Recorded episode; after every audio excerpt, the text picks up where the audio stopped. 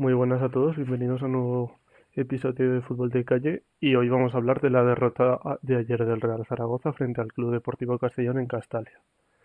Lo primero, eh, hoy voy a analizar el partido ya que hoy solo estoy yo por motivos personales y eh, vamos a analizar un poco el partido, quién jugó y luego ya analizaremos la situación muy seria que está afrontando ahora mismo el Real Zaragoza. Eh, empezó el 11 de Iván Martínez, fue Cristian Álvarez en portería, volvió a repetir con defensa de 5 con Vigaray y Pep Chavarría en los costados, Jair Francés, Ritian en, el centro, eh, centrocampistas Alberto Zapatero, Guaras y Francho, y arriba Iván Azón y Juanjo Narváez, que era la novedad, bueno, junto a la de Vigaray con respecto al 11 de la semana pasada. Eh, el Real Zaragoza jugó medianamente bien ayer. Eh, jugó que mm, se notaba que podía ganar el partido, cosa que en los anteriores partidos no se había producido, pero sobre todo en la primera parte el Zaragoza pudo ganar el partido. Eh, el Castellón cometió muchos errores en la salida del balón, muchas pérdidas y que el Zaragoza debería de haber aprovechado.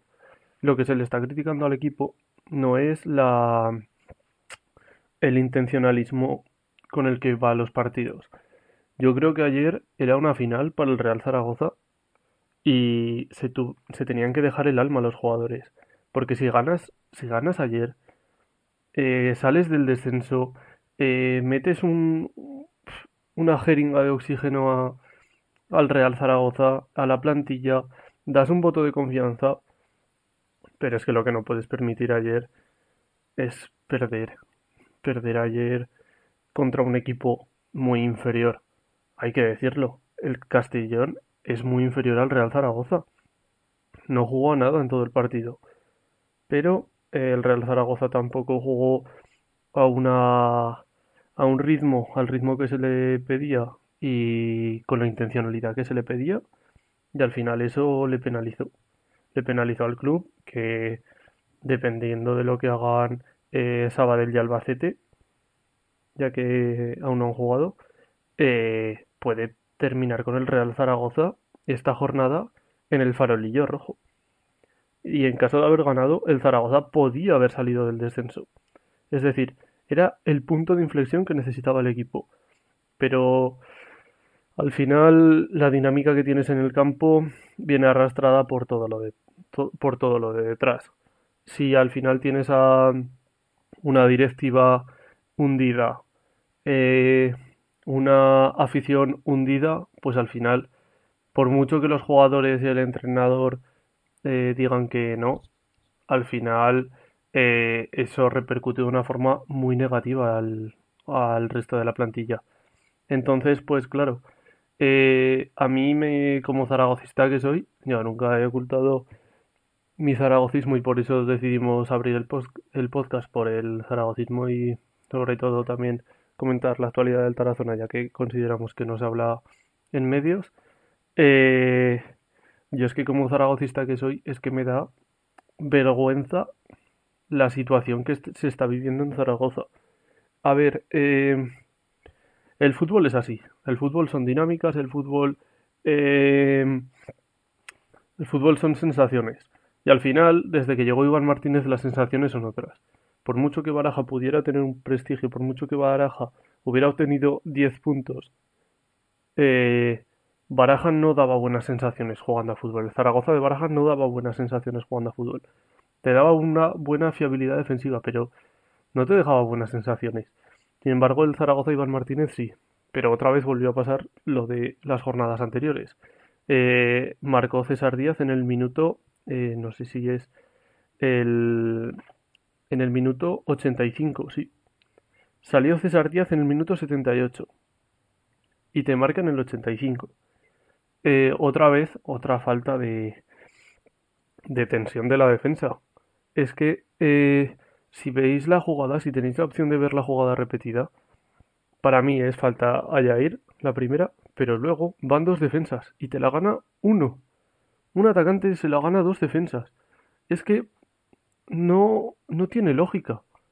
Es que el Real Zaragoza tenía que ir a, por todos los balones, a morir, tiene que ir. Es que yo creo que el problema ahora mismo de la, de la plantilla y por lo que están jugando, tantos por lo que están jugando Zapater, Eguaras, Francho, Francés y Azón, es que los nuevos fichajes son, entre comillas, bueno, son unos mercenarios. A ver, ya sé que estas palabras son bastante duras, pero eh, es que parece que han venido aquí solo de eh, comprendiendo lo que significa la palabra mercenario, que es al final cobrar por hacer algo, no por tu amor al Zaragoza. Y eso es lo que yo creo que está faltando y lo que falta y la diferencia que hay con plantillas anteriores. Juanjo Narváez podría ser un grandísimo jugador, pero es que Juanjo Narváez se cree la estrella. Tuvo tres o cuatro jugadas que si la pasas, si abres a banda, si la das por dentro, es gol. O tienes muchas más posibilidades de que si te la llevas tú, te caracoleas y tiras desde fuera del área. Es que tienes muchas más posibilidades de marcar gol. Lo que pasa, que bueno, como es la estrella, como se le fichó, de que era una estrella en las palmas y eso, pues él ya se viene pensando que es una estrella. Pues no, esto es el Zaragoza y al final el Zaragoza siempre ha destacado por tener equipos que son piña. Y, y no lo son. Y este año el gran problema del Zaragoza es que no es una piña y no están sabiendo sacar los resultados adelante. Es que no, no puede entrar eh, Buila eh, en el minuto 65 y ser uno de los mejores del partido. Es que estamos hablando de que Buila, cuando entra en el minuto 65, es uno de los mejores del Zaragoza. Hace buenas jugadas, tira desde fuera, gana bastantes balones. Buila, un chaval que no había jugado con el Zaragoza, que no había jugado en una categoría superior a tercera, nunca. Bueno, sí, en segunda vez en el Tudelano. Pero quitando esa campaña que tampoco jugó mucho, otro jugador que siempre ha estado jugando en tercera división, te llega al Zaragoza y no puede ser uno de los mejores. Están cobrando los demás un, pedazo de sueldo. Y tienes a Yannick Willa, que es un chaval de la cantera que hace lo que puede y es uno de los mejores del partido ayer. Es que no, no entiendo la situación. Y luego, yo creo que, que esta situación del Zaragoza, eh, Iván Martínez, a mí me gusta como entrenador, me parece que es muy bueno para el Zaragoza, para sobre todo la cantera zaragocista, pero ahora mismo eh, Iván Martínez no, no le está sirviendo a Zaragoza. Ahora mismo lo que necesitaría el conjunto el conjunto local sería eh, que llegase una bomba de, de relojería de, al banquillo, un, un entrenador que cambiase completamente todo y bueno, un cambio en la directiva un jugador que cambiase totalmente todo, que para mí ese jugador podría ser Shinji Kagawa, porque lo que se está notando mucho en el Zaragoza es la falta de, de oportunidad arriba. Es que yo creo que si metes a Francho de pivote y Eguaras un poco más adelantado, eh, el Zaragoza generaría mucho más cerca, cercano al área. Porque, a ver, recordemos que Guaras ha sido el máximo asistente del Zaragoza las temporadas pasadas. Y esta temporada está de pivote y no sale de ahí. Y no avanza más del centro del campo. Y es el problema que está teniendo el Zaragoza, que no sabe construir, que no está teniendo oportunidad. Por eso yo creo que quitando a un, quitando a, a, un delantero centro y metiendo a un, a un media punta por detrás, un Shinji Kagawa, es que además es que es la pieza que necesita Zaragoza para conectar con los delanteros. Eh, si se mete eso, yo creo que el Zaragoza podría generar mucho más y el impacto de que venga Shinji Kagawa, yo creo que sería lo que necesita la plantilla ahora mismo. Eh, tema entrenadores.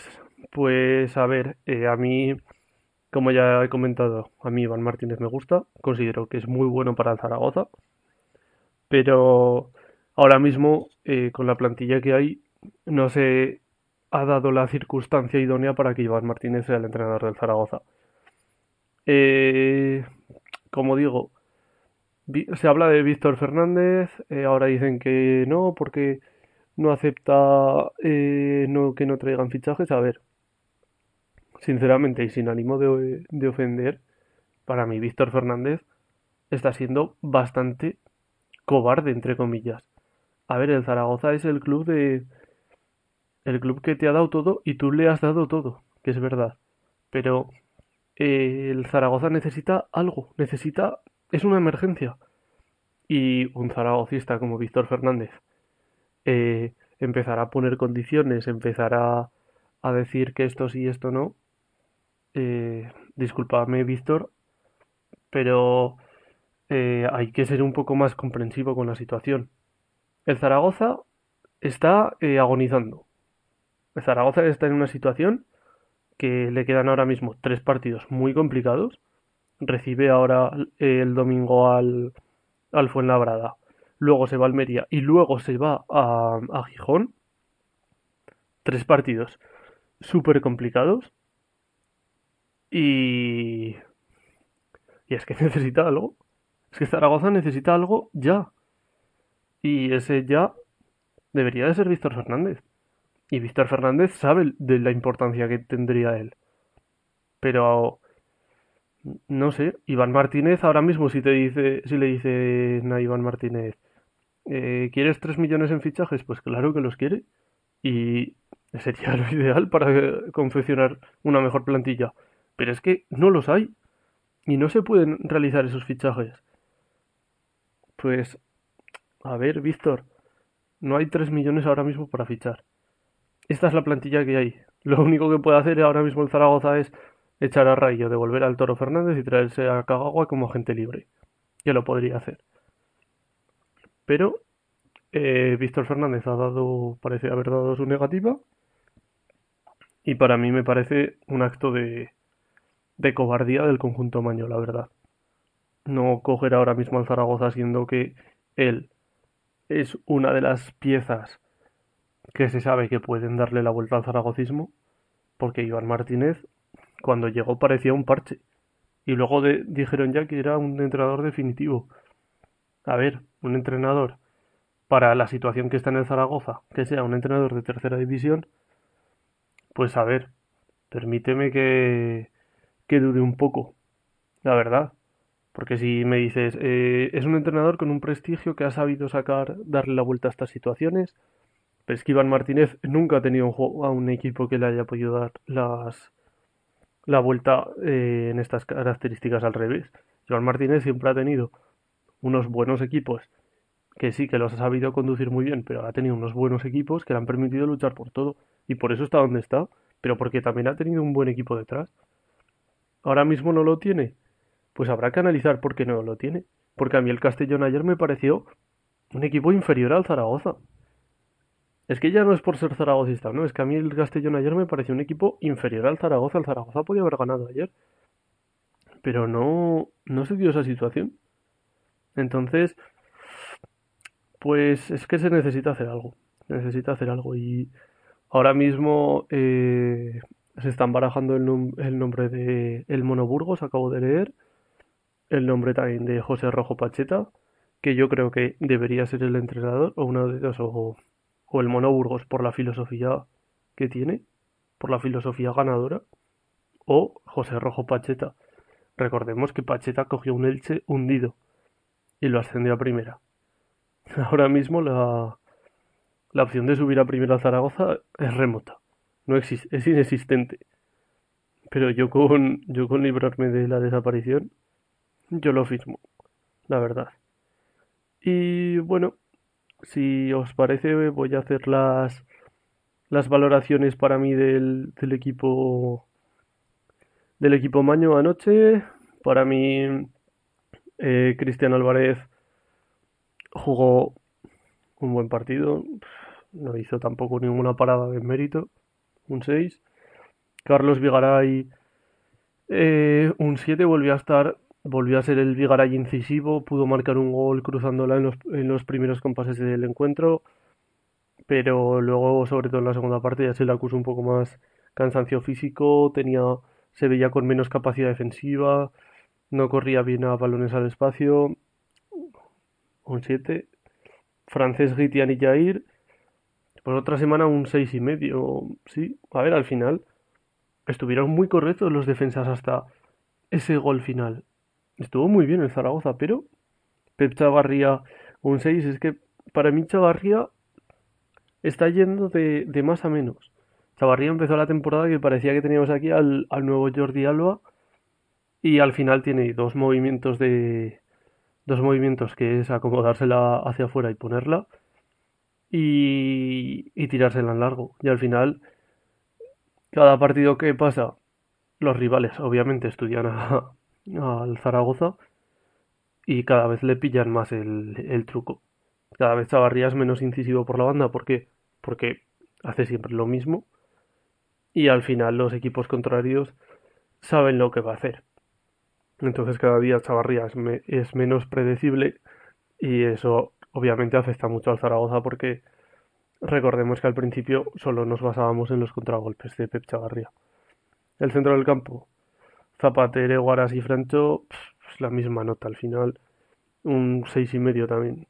Hicieron un partido excelso, pero jugaron jugaron medianamente bien, no sacaron tampoco el balón jugado como, como se pretendía. Y para mí, pues un seis y medio.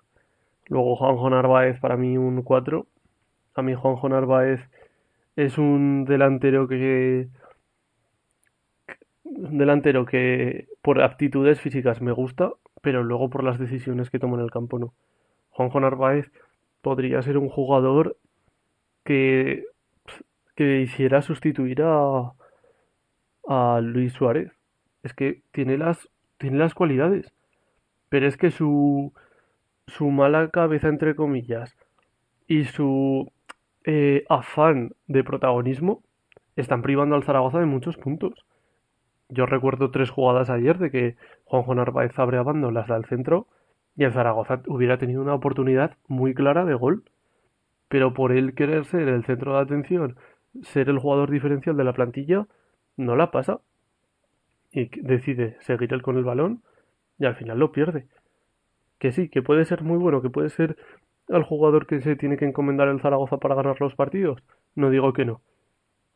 Pero que tienes que mejorar tus labores, eh, tanto defensivas como, eh, como tener mayor compañerismo, eso lo tiene que hacer Juanjo. Luego Iván Azón, para mí es que Iván Azón es un jugadorazo.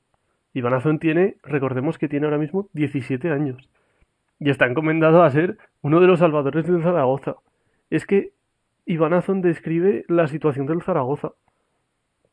Es que un chaval de 17 años, un zaragocista de 17 años, tiene que salvar al Zaragoza. Es que eso es lo que estamos viendo. Y ahí se está viendo el desastre del Zaragoza. Que te estás jugando tu desaparición en manos de un chaval de 17 años, que es un chaval muy válido. Pero es que te estás jugando tu desaparición en las botas de un chaval de 17 años. Entonces a mí eso me parece bastante grave. A mí Iván Azón para, hizo un partido de 7, 7 y medio. Fue uno de los mejores del partido, la verdad. Porque corre mucho, eh, hizo un caño dentro del área de locos, es un jugador referencia, lucha por todos los balones. Pero claro, tiene 17 años, no tiene una experiencia. Es que la única experiencia que ha tenido es en fútbol, en fútbol juvenil.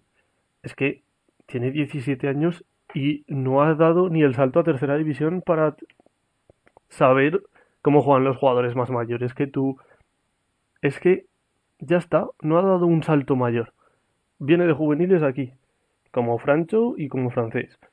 Entonces igual eso se les achaca un poco más y se les tiene que dar un poco más de tiempo a estos jugadores porque al final son jugadores que nunca han jugado contra jugadores con más experiencia y al final, quieras que no, se nota muchísimo. Por muy buenos que seas, se nota muchísimo. Y bueno, los jugadores que entraron desde el banquillo, pues Carlos Nieto no tuvo ninguna, ninguna posibilidad, Animakia tampoco. Y Haris Bukic tampoco. La verdad es que los cambios, bueno, Bermejo y Yannick Huila, para mí Bermejo también le ha pasado un poco lo de Chavarría. Ha ido de, ha ido de más a menos. A mí Bermejo pues tuvo algo más de protagonismo, para mí un, un cuatro y medio. La verdad es que Bermejo también por la falta de que alguien que le filtre balones y tener a un delantero referencia. También lo entiendo. Pero es que para mí eh, Bermejo no me terminó de gustar ayer, un cuatro y medio. Y Buila, para mí, un, un seis y medio, siete. Buila al final, cuando sale por Zapater, cambia bastante el partido para el Zaragoza. Sale como un pulmón en el centro del campo y le permite al Zaragoza hacer dos o tres ataques bastante buenos. Luego pues no se llegó a terminar nada, pero el Zaragoza hizo dos o tres ataques bastante buenos. Y bueno, este ha sido el análisis del Castellón Real Zaragoza. Eh, espero que os haya gustado. Y bueno, eh, este capítulo en un principio no se iba a grabar debido a situación de exámenes y todo que estamos teniendo en la universidad, pero entendemos que la situación del Real Zaragoza es muy grave y nos, y nos, y nos gusta poder proporcionaros nuestro punto de vista. Entonces, pues por eso eh, hemos grabado hoy. Bueno, he grabado hoy. Así que nada, eh, un abrazo enorme para todos los nuestros oyentes y ojalá pues que, que os haya gustado el capítulo de verdad y poder subiros eh, los próximos el, y poderos tener la posibilidad de poderos dar por fin una derrota del Zaragoza porque cuando, cuando hacemos el, el montaje ya lo tenemos casi hasta preestablecido derrota del Real Zaragoza frente a entonces nos gustaría ya poder cambiar eso y poder poner eh, victoria del Real Zaragoza frente a alguien. Entonces, pues bueno, eh, nos gustaría que en el siguiente capítulo os demos la buena noticia de que el Tarazona ha ganado al Ebro y de que el Real Zaragoza ha ganado al Fuenlabrada. Pero bueno, yo veo más factible una que otra. Y bueno, esperemos que os haya gustado y, y nada, un abrazo. Adiós.